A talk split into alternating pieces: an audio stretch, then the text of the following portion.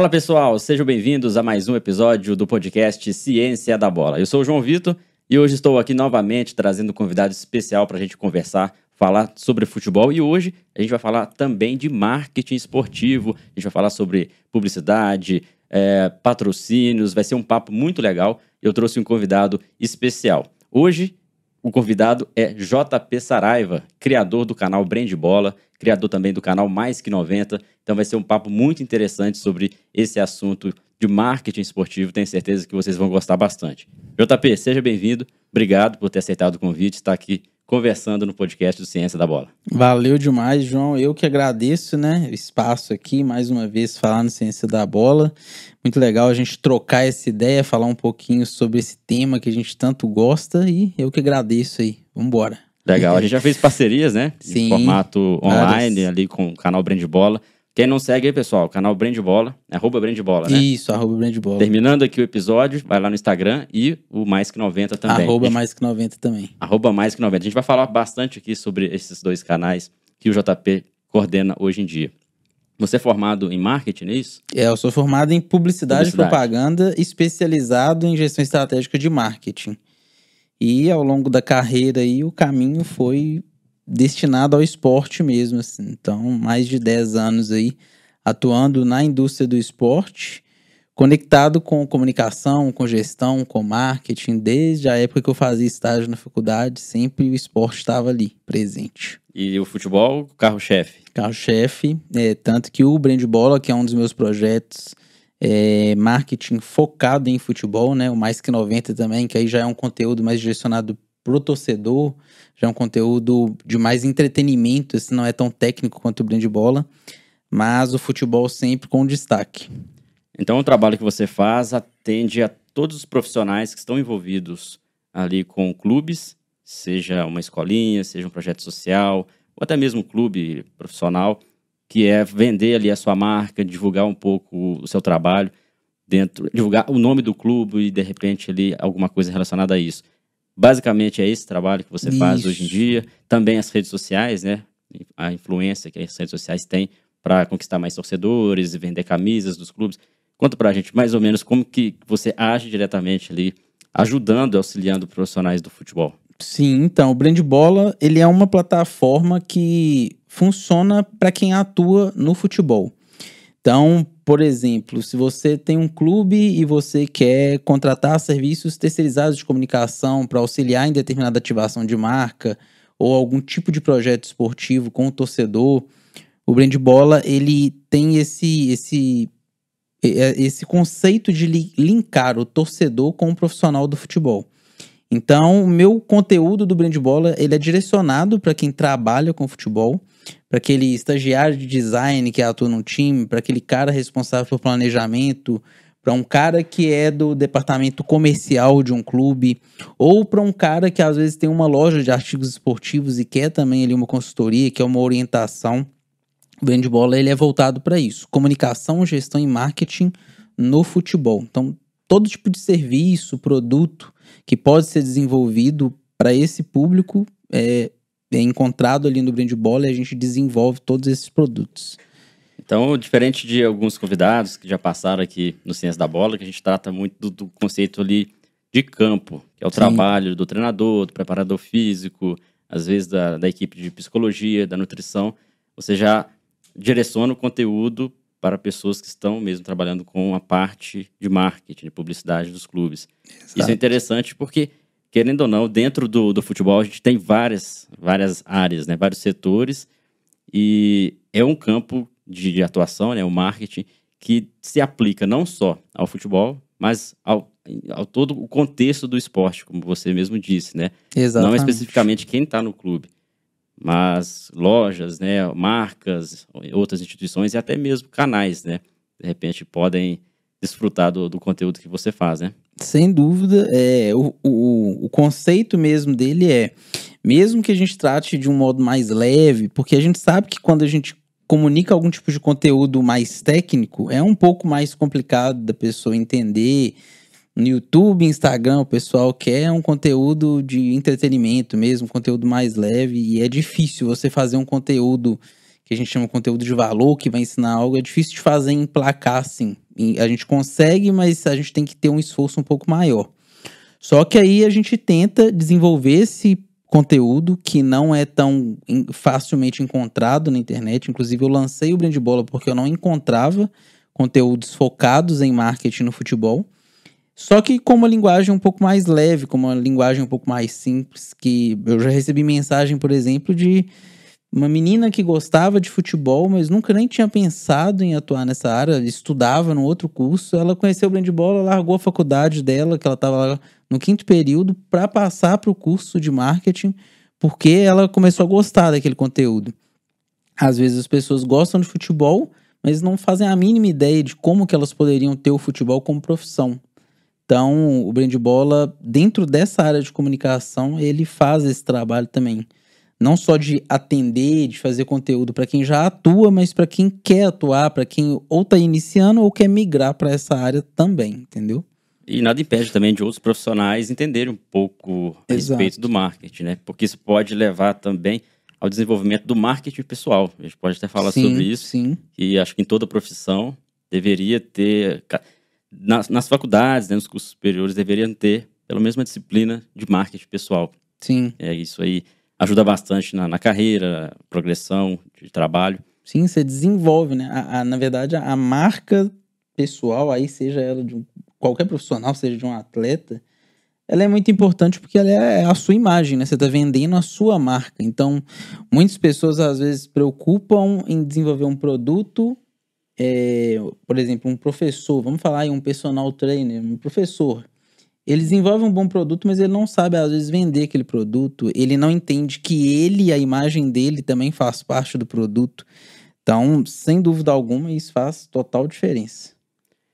A gente traz aqui no Ciência da Bola alguns conteúdos científicos. Sim. Então, vamos tentar, até para clarear para as pessoas, uh, o conceito de marketing, porque tem gente que confunde o marketing, gestão, é, confunde publicidade, e tem pessoas que acham que é a mesma coisa. Sim. Você consegue definir para a gente as diferenças? Vou o que, explicar que é gestão, o que, é marketing, o que, que é publicidade? Bom, então vamos lá. A publicidade, ela nada mais é do que você tornar público, como o próprio nome já diz. Então, vem, vem do, do, do, latim de publicidade, de público. Então, quando você torna algo público, por exemplo, você desenvolve o seu curso.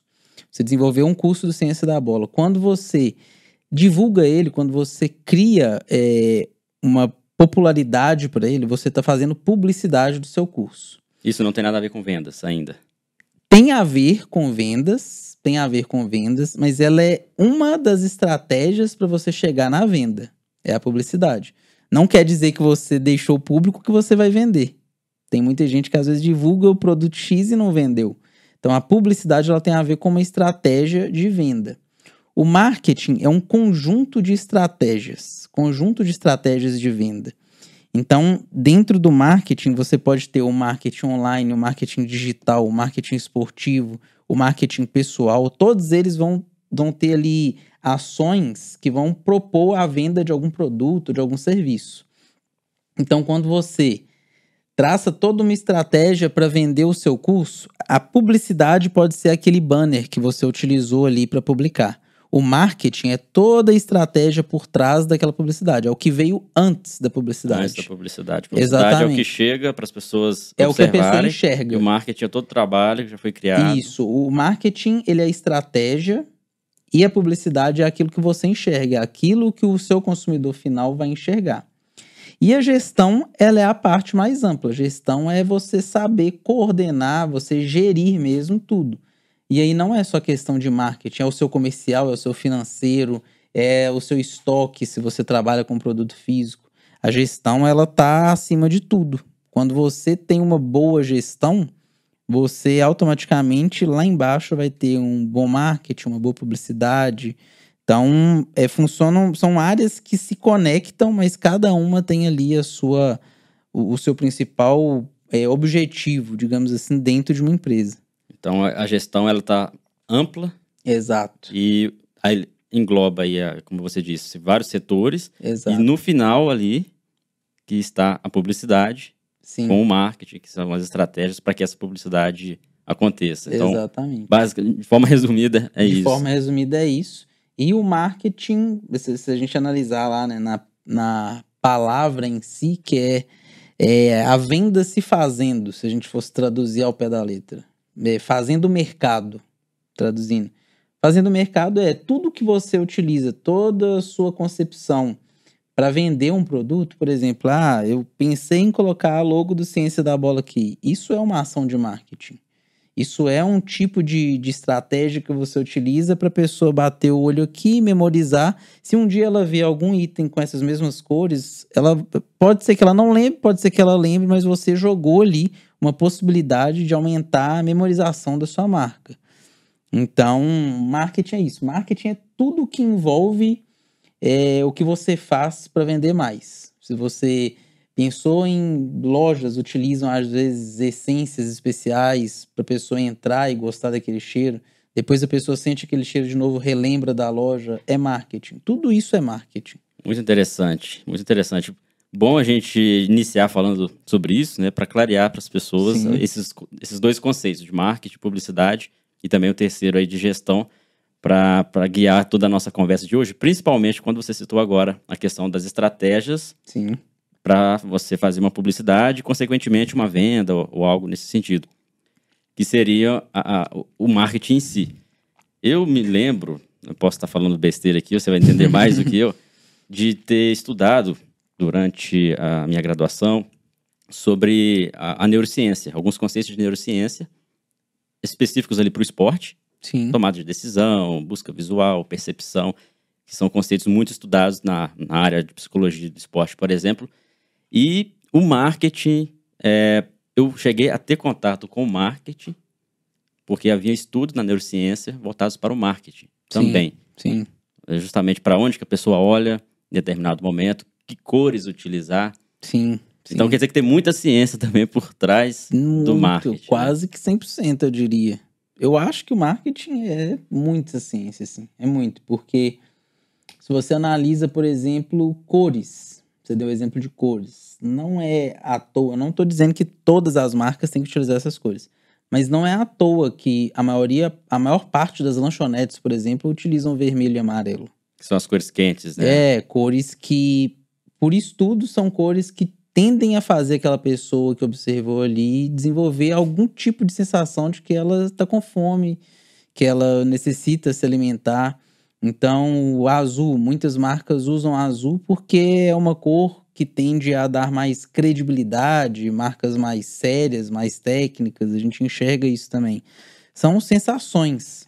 Se eu coloco, por exemplo, na sua frente aqui a cor laranja e a cor branco, cinza, qual que vai te dar a sensação de mais quente? Provavelmente A a laranja. Então, são sensações que a gente tem porque a gente não sabe explicar quando começou, mas a gente sabe explicar que é assim porque desde que a gente nasceu a gente é impactado dessa forma, por cores, por cheiros, por sons.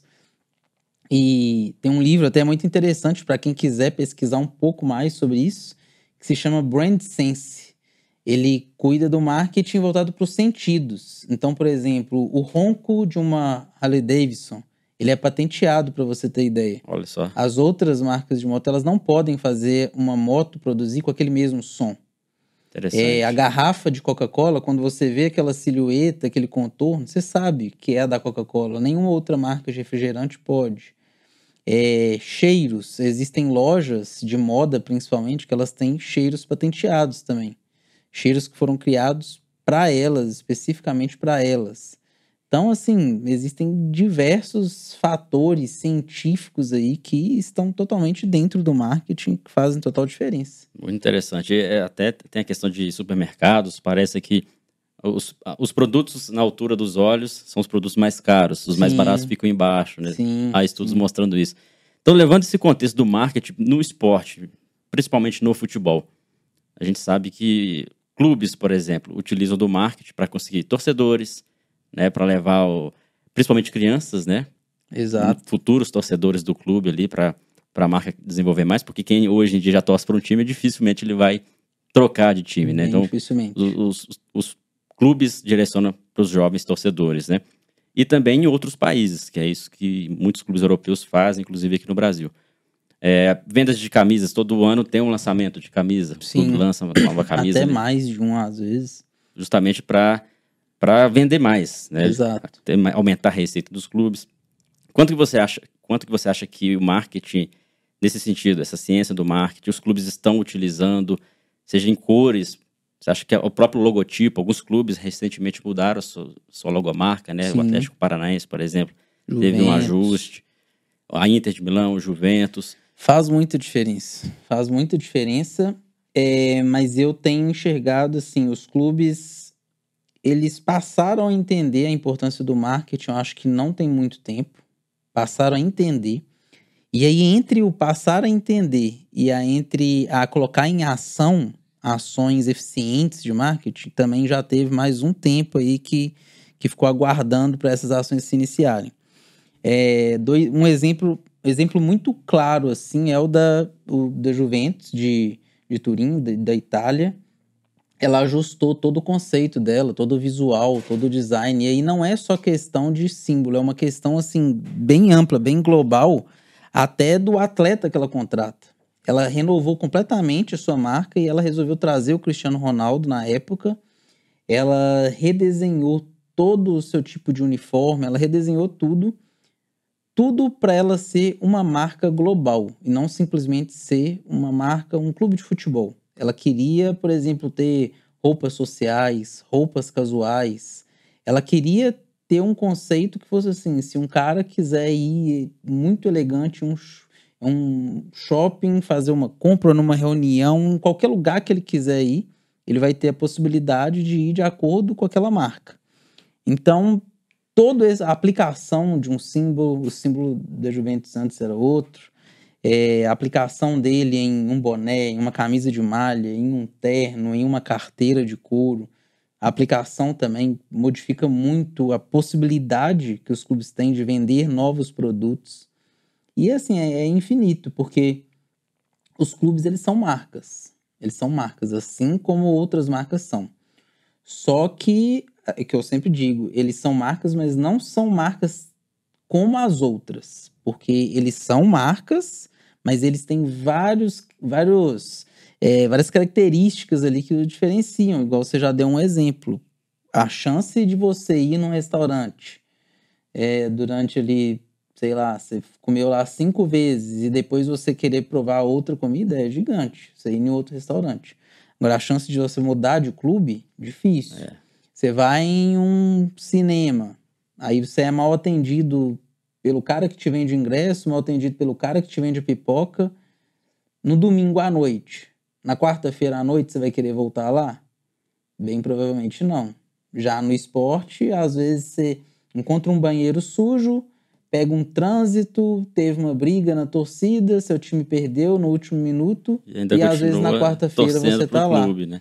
então não dá pra falar que é igual. Não dá porque não é.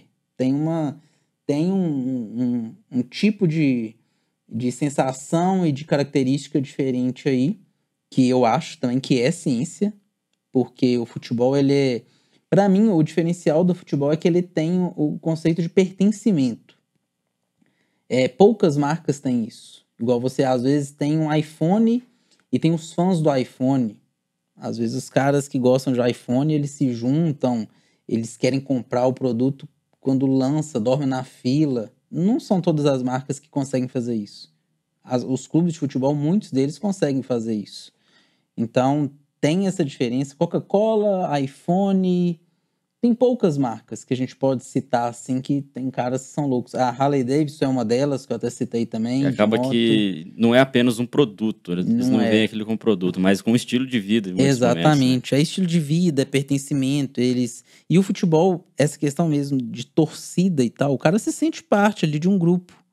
Entendeu? Ele se sente grupo. Não é à toa que você vê essa briguinha na internet. Ah, a minha torcida é maior, não, a sua. É porque eles querem ter, não. Eu faço parte do maior grupo, eu faço parte da torcida que canta mais alto. Eu, o meu grupo é melhor, eu pertenço a um grupo melhor. Então, o futebol tem muito disso e é por isso que ele consegue, com um pouco mais de facilidade, vender um produto até em um momento um pouco mais difícil, entendeu? Às vezes, se, É o que eu disse, você é maltratado por determinada marca ali, você provavelmente às vezes nem nunca mais vai querer comprar. Já o futebol é difícil. Pode acontecer, sim, de você traumatizar ali e não querer mais acompanhar futebol, acompanhar seu time? Pode, mas são raros os casos. Então, quando a gente fala de marketing para clubes, a gente tem sempre que olhar nessa perspectiva. Que o clube, muitas das vezes, os torcedores acham que ele o clube pertence à pessoa, diferentemente de, de, outras marcas, né? Aquela sensação de que é, você não consumiu o clube. Assim como refrigerante, camisas, a pessoa compra, consome, se não gostar, troca. Exatamente. Já no clube a gente sabe que a pessoa é torcedor de tal clube. Ela não.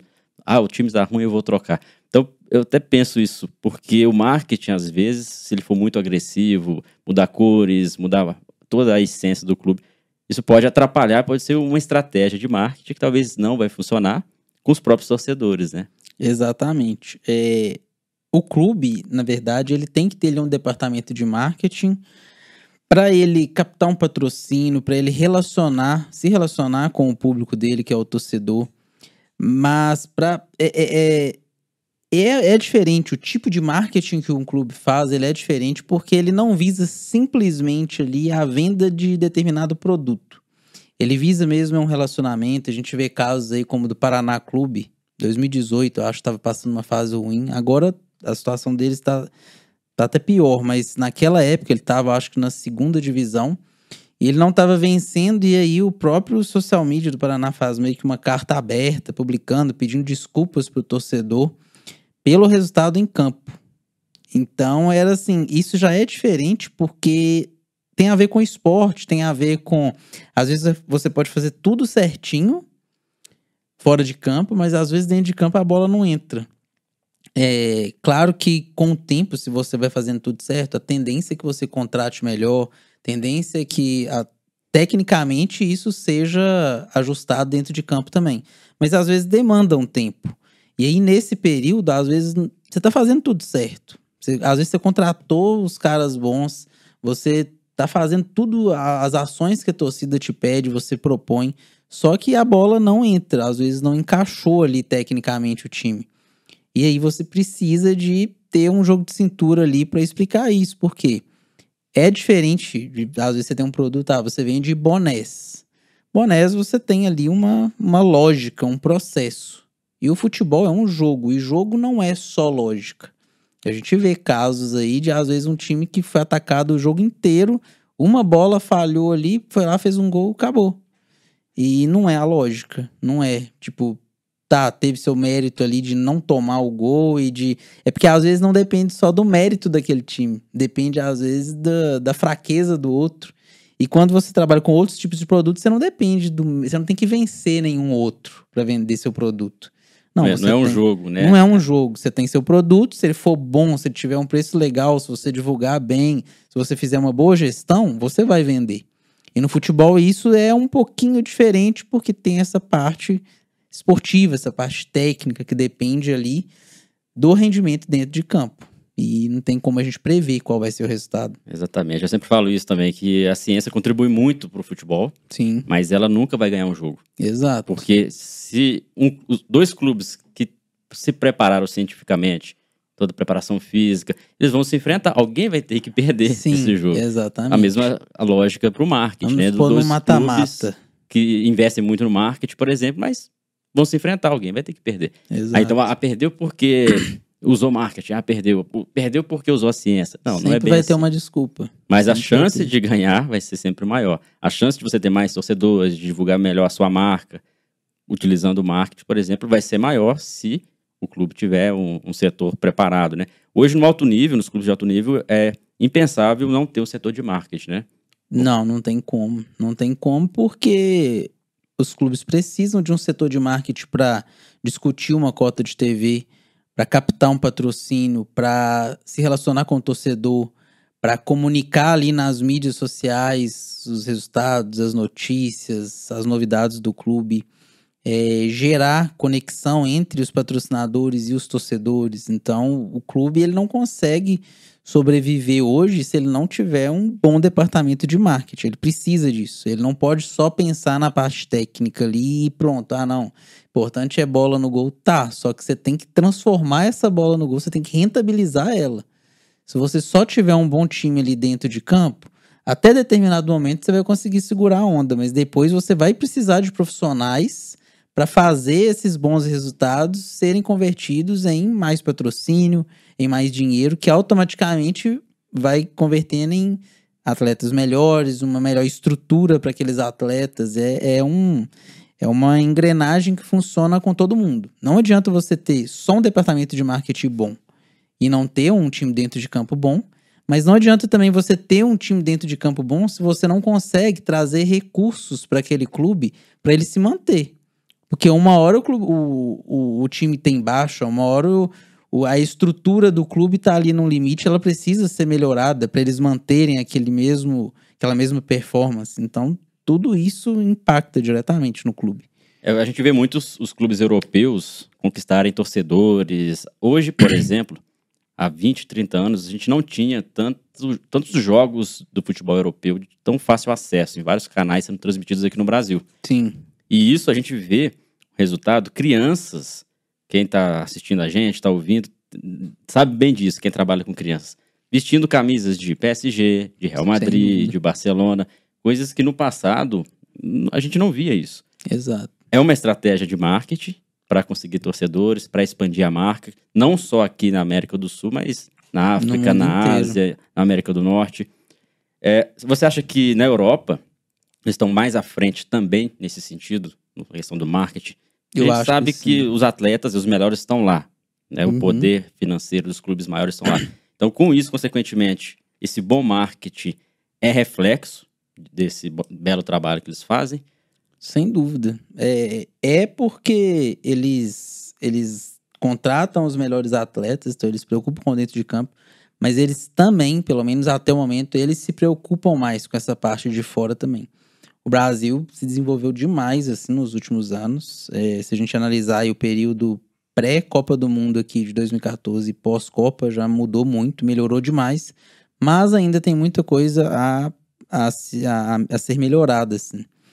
Na Europa, claro que tem suas falhas também, eu já até contei isso, caso de que eu fui visitar lá o estádio do PSG e o estádio estava fechado porque não era verão. E eles disseram que só abria para turista no verão para fazer o tour. Falei, pô, como que é uma das capitais que mais recebe turistas no mundo é, contrata jogadores como Neymar, Cavani, porque quer se tornar uma marca mundial, uma marca global, quer ganhar uma Champions League. Como que eles abrem para tu somente em uma estação do ano? É uma falha de planejamento, é uma falha de estratégia.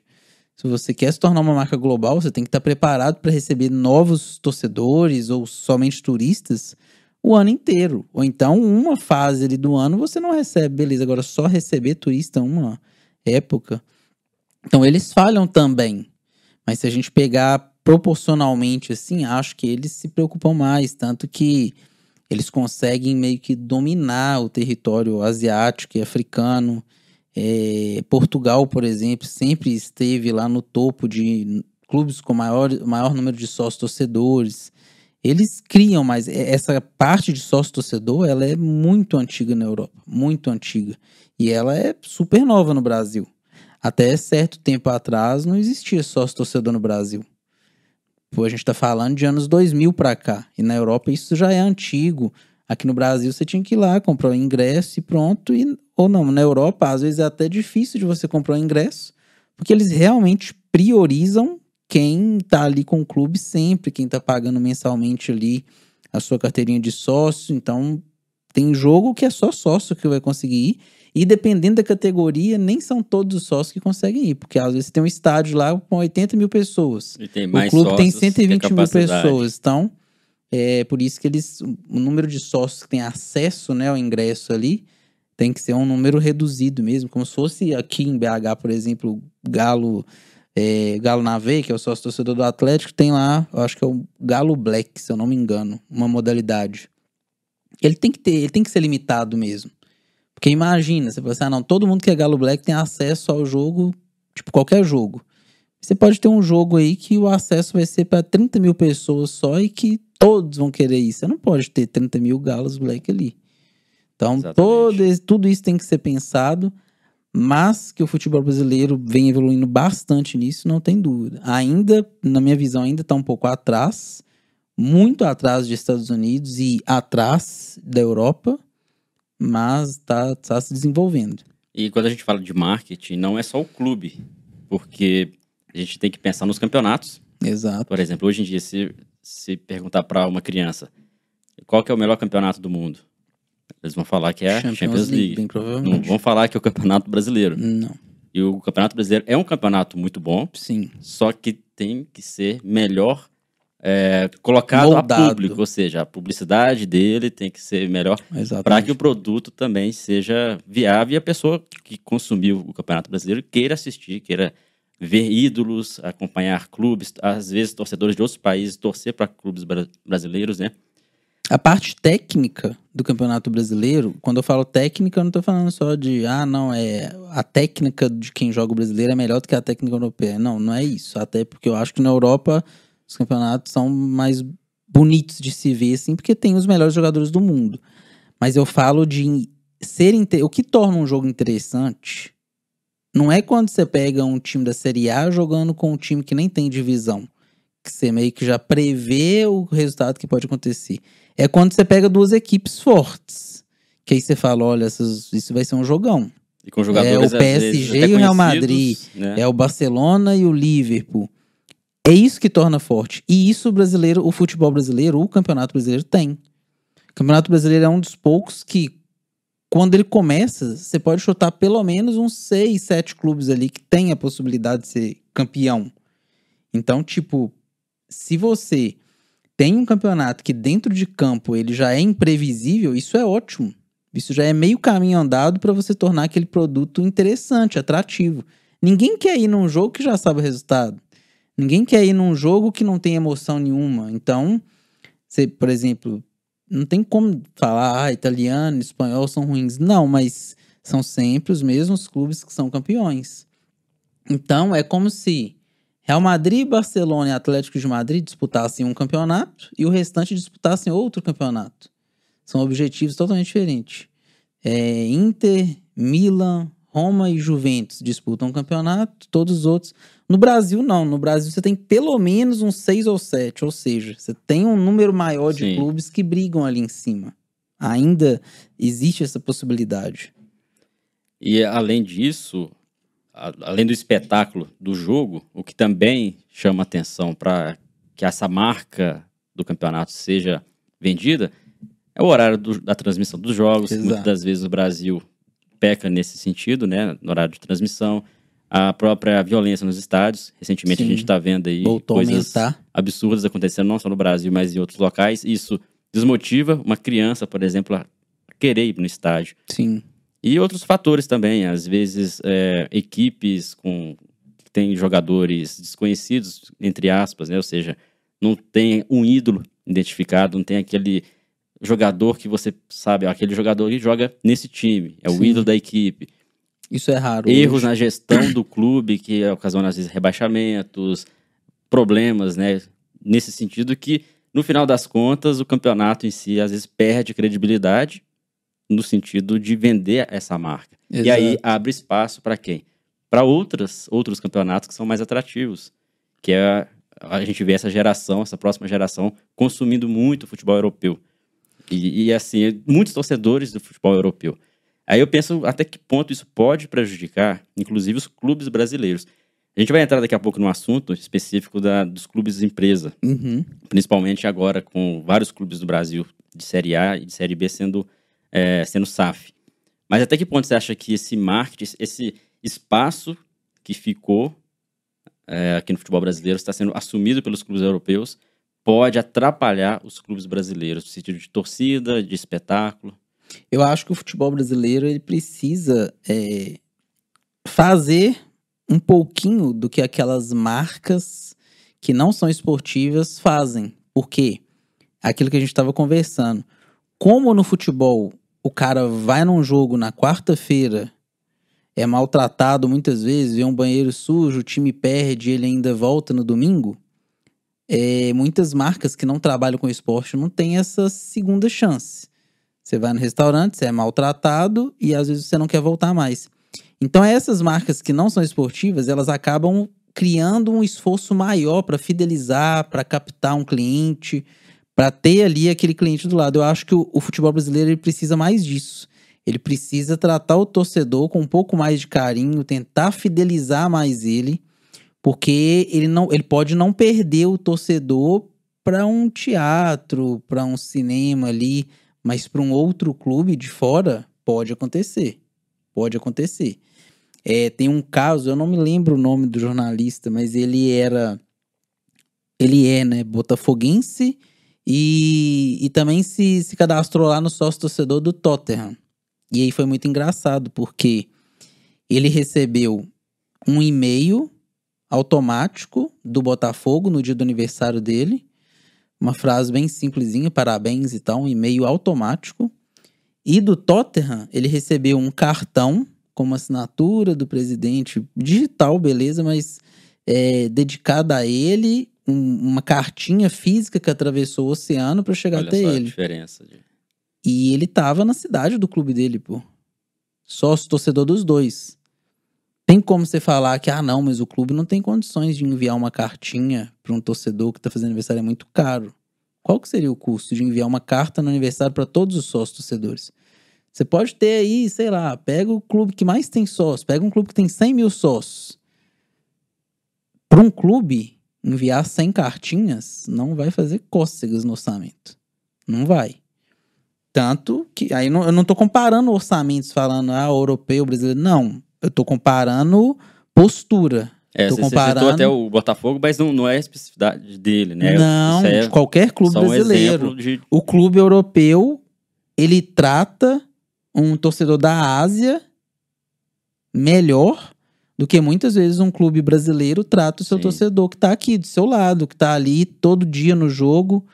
Entendeu? É um cara que tá na Ásia, ele, ele consome o clube, claro que consome, ele pode comprar lá um pacote de TV para assistir, ele compra camisa, ele compra tudo. Mas o que eu tô dizendo é a dificuldade em você cativar um torcedor distante é muito maior e ainda assim eles fazem isso, nem que seja com uma cartinha. Entendeu? Nem que seja de um modo simples. Então, é, esse cuidado eu acho que falta. Porque eu- muitos clubes eu acho que eles abusam da paixão do torcedor e falam: ah, hum, vou tratar ele de qualquer jeito. Quarta-feira ele tá aqui de novo, entendeu? É, torcedor é bobo, ele vai comprar camisa, então não vou preocupar com isso. Só que isso vem mudando. Isso vem mudando, isso vai. O cara não vai deixar de ser torcedor nem nada, mas isso vai mudando, porque com a situação financeira em determinado ponto, se o cara tiver que optar é, por ir reajustando ali, às vezes, o orçamento dele, um cara da classe CD, que às vezes dedicava a vida dele ao clube dele, vai começar a repensar as Vai coisas. colocar como última opção. Vai, é, ele vai ter. orçamento. E, e- e esse é outro ponto. Muitos clubes colocam o ingresso num preço no teto, sendo que o torcedor que. Muitas pesquisas comprovam isso, tá? O torcedor que às vezes é da classe mais baixa, ele até consome mais. Ele gasta até o que ele não pode. Entendeu? Ele gasta até o que ele não pode. Por quê? Falando proporcionalmente, né? Você pega às vezes uma torcida do Flamengo, quantos por cento você acha que da torcida do Flamengo é da classe C, D, E? É uma grande maioria. Então eles são uma base forte ali que consome os produtos, sócio torcedor. Colocar só. Eu não tô falando que não tem que ter ingresso caro. Eu acho que tem que ter um ingresso caro. Para aquele torcedor que quer pagar o ingresso caro e ter um atendimento de ingresso caro. Mas não pode de jeito nenhum deixar de ter o ingresso para aquele cara que não tem condição de pagar mais do que 15, 20 reais o ingresso. Tem que ter o espaço dele também garantido. Ele não pode ser privado de assistir o time dele porque ele não tem ali 80 reais para assistir a um jogo de campeonato mineiro, por exemplo.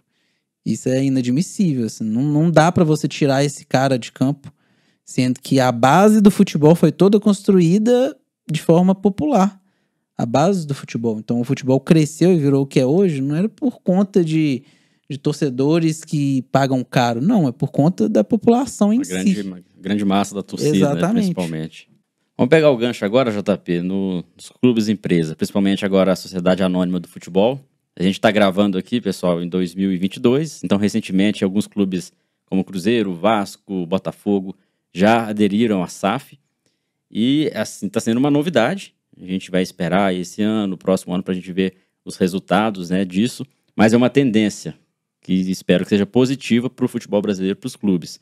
Até que ponto você acha que o clube se tornando empresa, ou seja, tendo uma gestão empresarial mesmo, formato específico, vai trazer de benéfico para o setor de marketing, para a publicidade desse clube, para mesmo não só organizar a casa financeiramente, mas organizar também um clube de futebol que se propõe a ter um, um- muitos torcedores, se propõe a, a ter resultados, não só em campo, mas também resultados com a sua marca. Assim como a gente estava falando do futebol europeu, que muitos lá são clubes empresa, né? Então, como que você acha que, que vai impactar positivamente no marketing dos clubes? Ou negativamente, se, se, se é nesse sentido?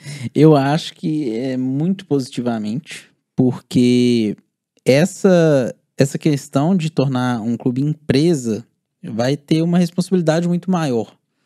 É, quem tá ali gerenciando vai ter que prestar contas, não vai ter mais essa situação de, ah, eu fico ali quatro anos, faço uma gestão meia boca porque eu sei que daqui a pouco entra outro.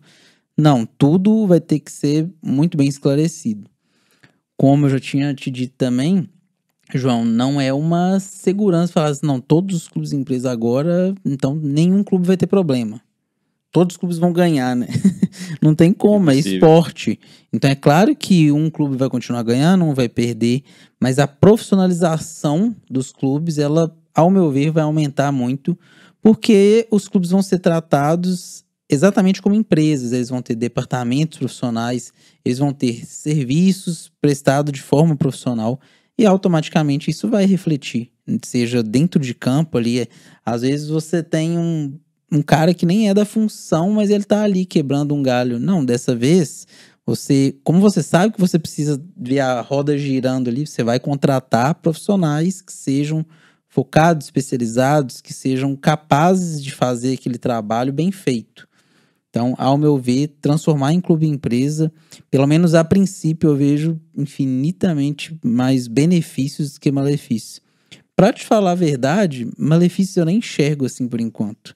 É, tem questão de perda, né, de identidade de clube e tal, mas eles já estão se, se precavendo quanto a isso.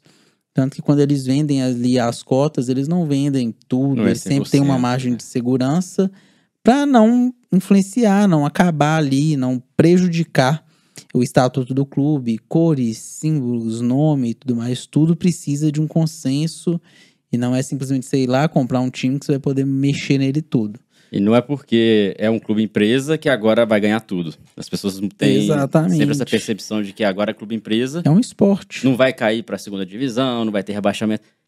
Pode acontecer. Mas assim como a ciência, assim como o marketing. Você a não vê diversas empresas falindo? Exatamente. Você A não vê chance diversas diminuir, empresas, né? às vezes, não vendendo bem.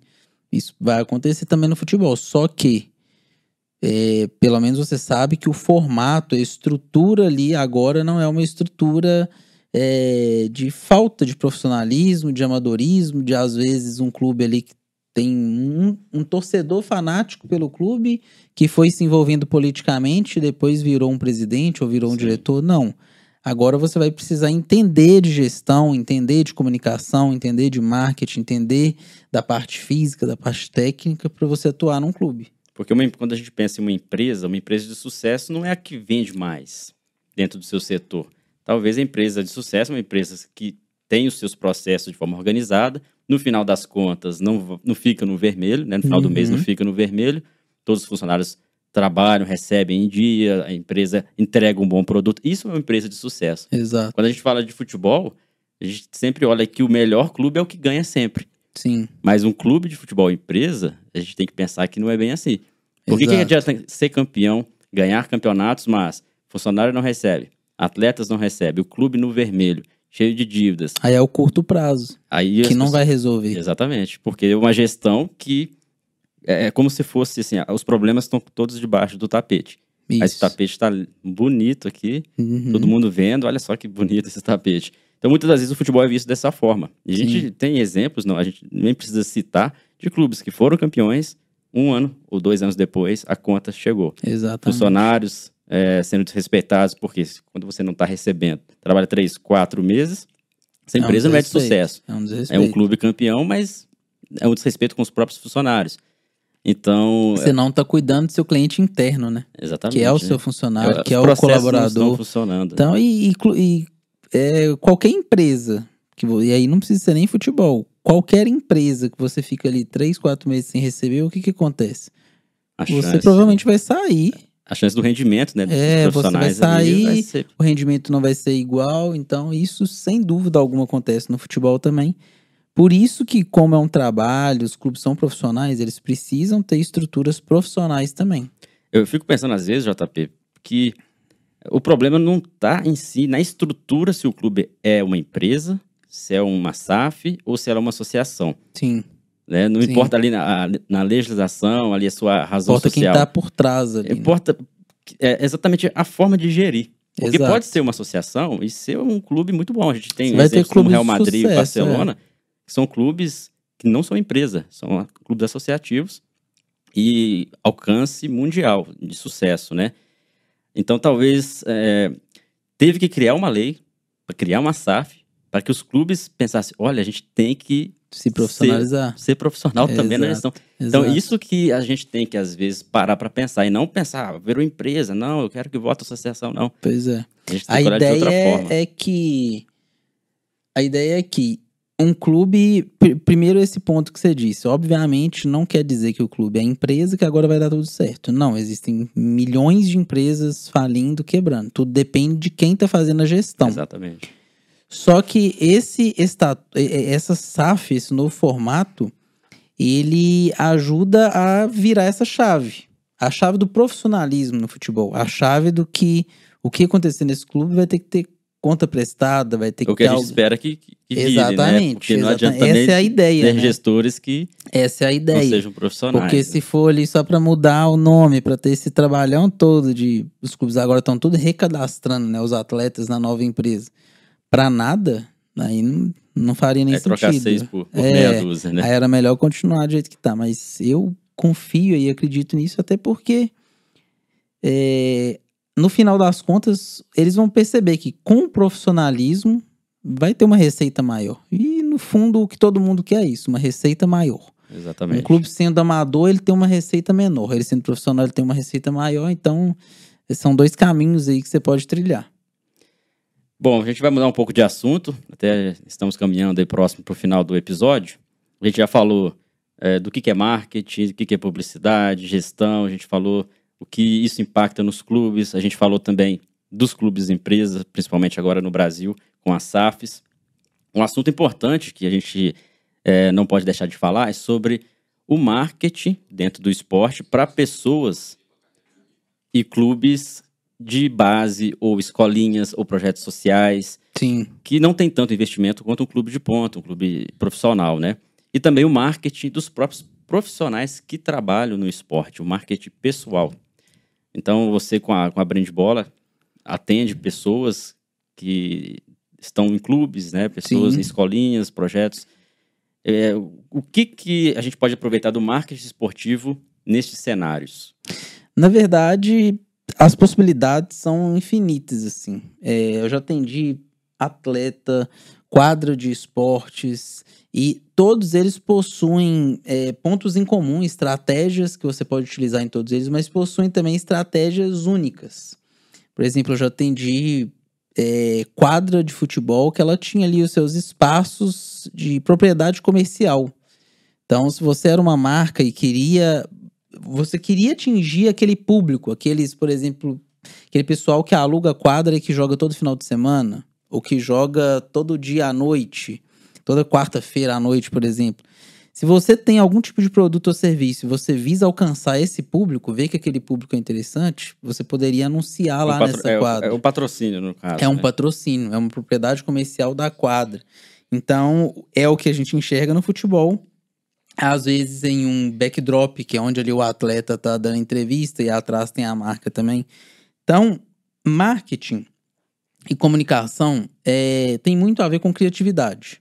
Você poderia ter um patrocínio aí no seu microfone, por exemplo, nesse momento. Porque quando você está falando, aqui é uma das partes que mais aparece ali naquela câmera. Então. É, fica, fica até a dica aí, pessoal. Você está assistindo, tem uma empresa que quer divulgar aqui no, no Ciência da Bola. Ciência da Bola. Exatamente. Ciência da Bola, Brand Bola também, ó. Seja sempre bem-vindo. Então é isso. Porque se, se é um espaço que traz visibilidade e se é um público que tem determinado interesse em algum produto ou serviço, por que não apresentar esse produto? Mas aí vai muito da criatividade, vai da estratégia que você usa.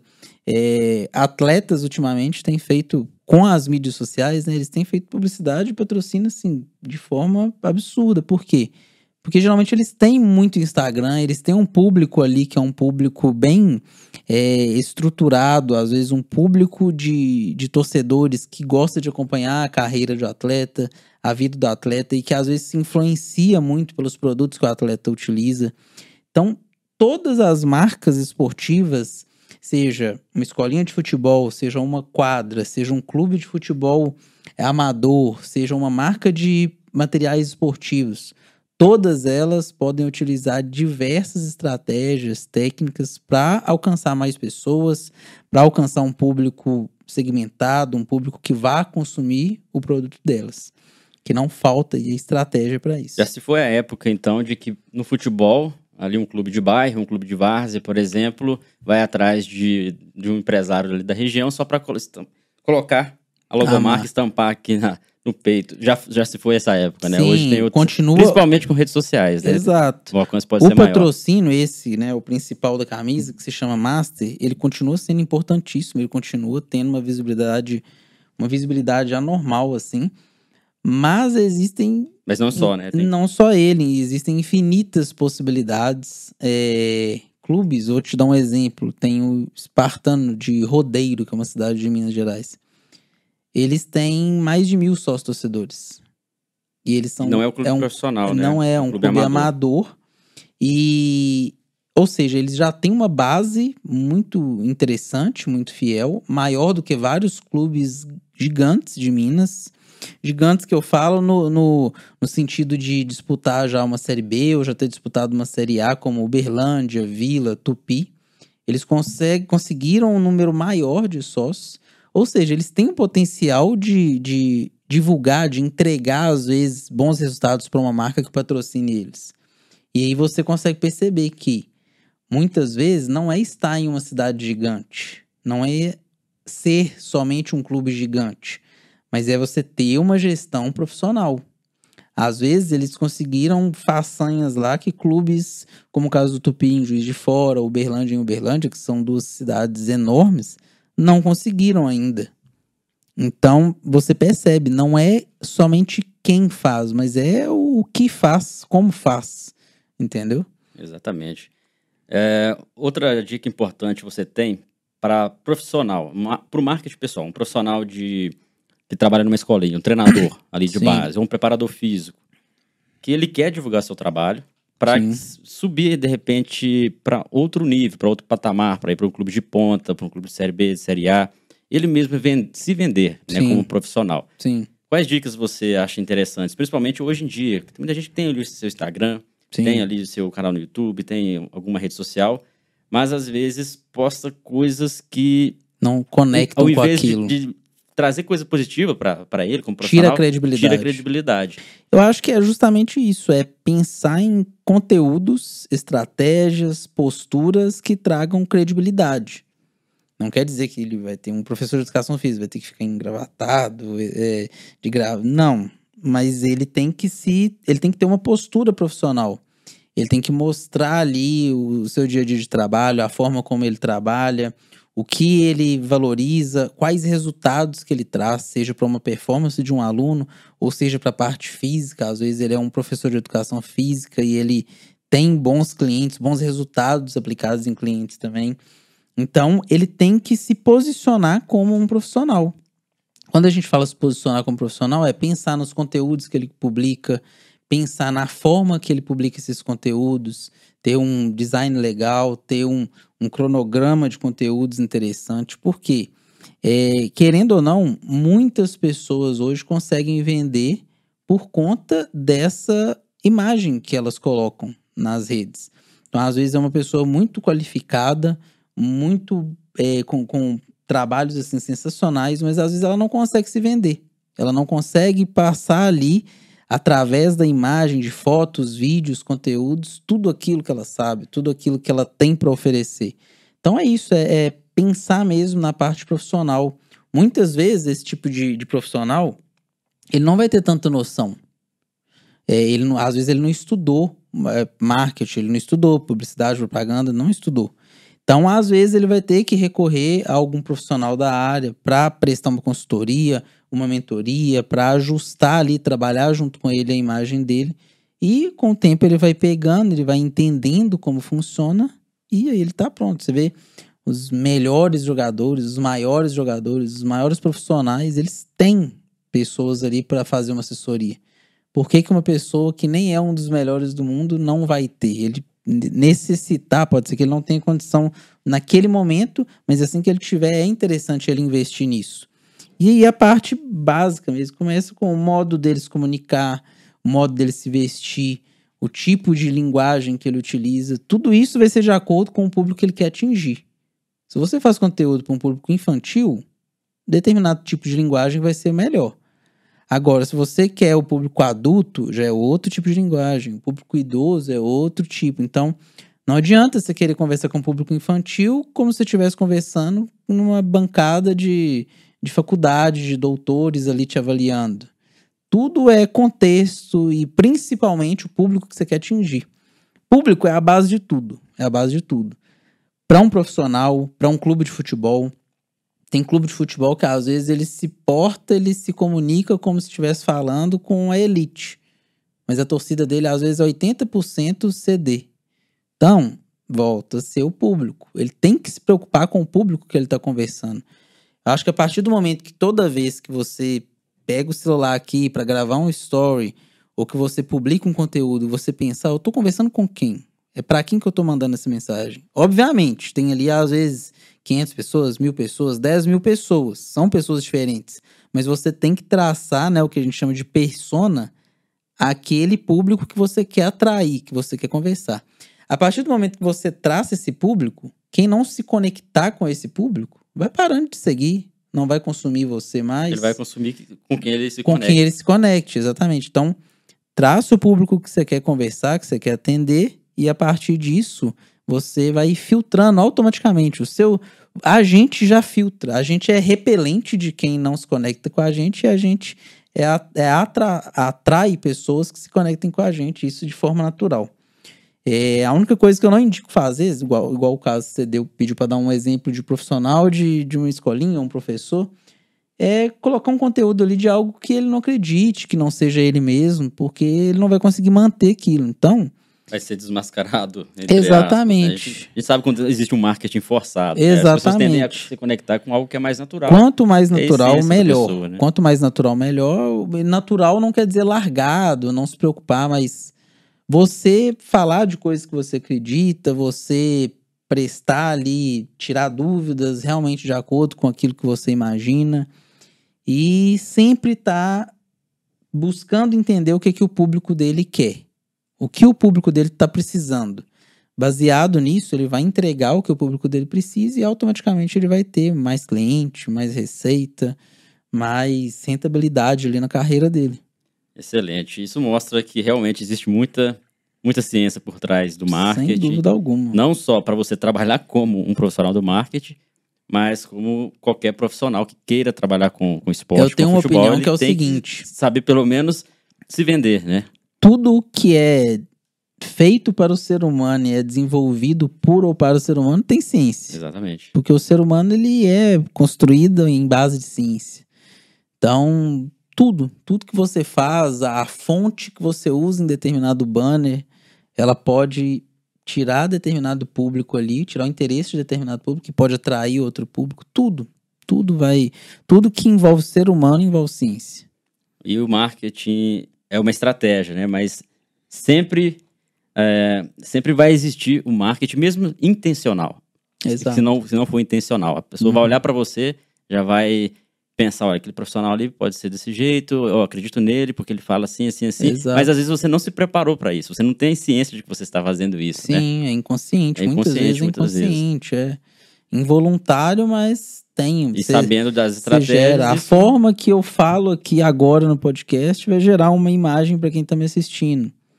É, a forma como o social media de um clube publica lá um texto pode ser. Ele pode falar a mesma coisa de diversas maneiras, e essas diversas maneiras vai Exato. trazer diversos retornos, diversas mensagens de resposta.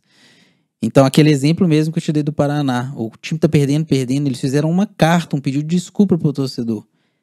Agora, imagina se em vez dessa carta eles colocam: ah, o clube perdeu mais uma e o próximo jogo é em tal data. Tipo, como se nada tivesse acontecido. Você cria um distanciamento, você cria um afastamento. A carta aproximou o torcedor. O Paraná, naquela mesma época, ele bateu o recorde da Arena da Baixada de público, que é o estádio do rival dele. Então, tipo, são a, a, a maneira de fazer as coisas aqui que muda, entendeu? Perfeito. Quando a gente fala aqui no Ciência da Bola, pessoal, que é importante estudar futebol, não é só isso aqui, ó. Não é só livros. Eu falei isso em outros episódios também. Exatamente. Psicologia, é, nutrição, preparação física. Sim, é ótimo, tá ali no, no dia a dia.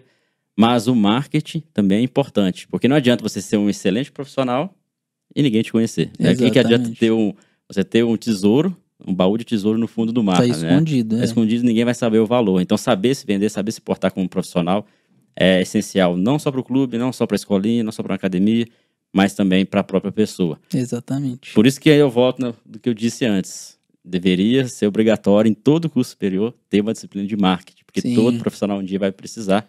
E a gente tem o setor de marketing esportivo, né? Muitos cursos que ajudam bastante, principalmente o seu canal, né? Que ajuda bastante Show. o pessoal com essas dicas. Pra gente fechar, queria que você falasse pro pessoal é, de forma breve aí onde, onde te encontrar. No início a gente falou um pouco, mas é, para que as pessoas continuem estudando mais sobre marketing, tá Sim. no Brand Bola, acompanhando também o Mais Que 90, é, que tenho certeza que vai contribuir mais, não só para os profissionais do futebol, mas para todos aqueles que gostam de vender ou gostam de, de trabalhar mesmo com marketing. Com certeza. Bom, é, meu perfil pessoal, arroba JP Saraiva. E os meus dois projetos, projetos principais aí, arroba Brandbola e arroba é, mais que 90, um mais voltado para a parte técnica, para essa parte de quem quer atuar no futebol, na parte de comunicação, gestão e marketing. Falo sobre marketing no futebol, no Brandbola. E o mais que 90 mais voltado para o torcedor. É um conteúdo mais ali de estádio, de história, de entrevistas. Mas para quem curte futebol, com certeza vai gostar dos dois. E, e o Mais Que 90, pessoal, é um canal bem, bem diferente, né? Não é direcionado Exato. ali para o profissional que trabalha. É, Mais entretenimento mesmo. Tour em estádio, no meio Exatamente. da torcida, entrevista com o torcedor. Então, pessoal, terminando aqui o episódio, sigam lá o JP, o Brand. Bola e também o Mais Que 90. JP, Exatamente. obrigado. Valeu demais. Muito obrigado, João. Eu que agradeço o convite. Uma honra estar aqui participando do podcast Ciência da Bola. Sempre que precisar, tamo aí, conta comigo e parabéns mais uma vez pelo projeto. As portas estão sempre abertas aí, com Valeu certeza vão ter demais. outras oportunidades. Valeu demais, João. Pessoal, obrigado pela audiência de vocês. Hoje um papo excelente, né? Espero, espero que vocês tenham gostado. E semana que vem, um outro convidado aqui para a gente trocar mais conhecimento. Beleza? Grande abraço a todos e até o próximo episódio.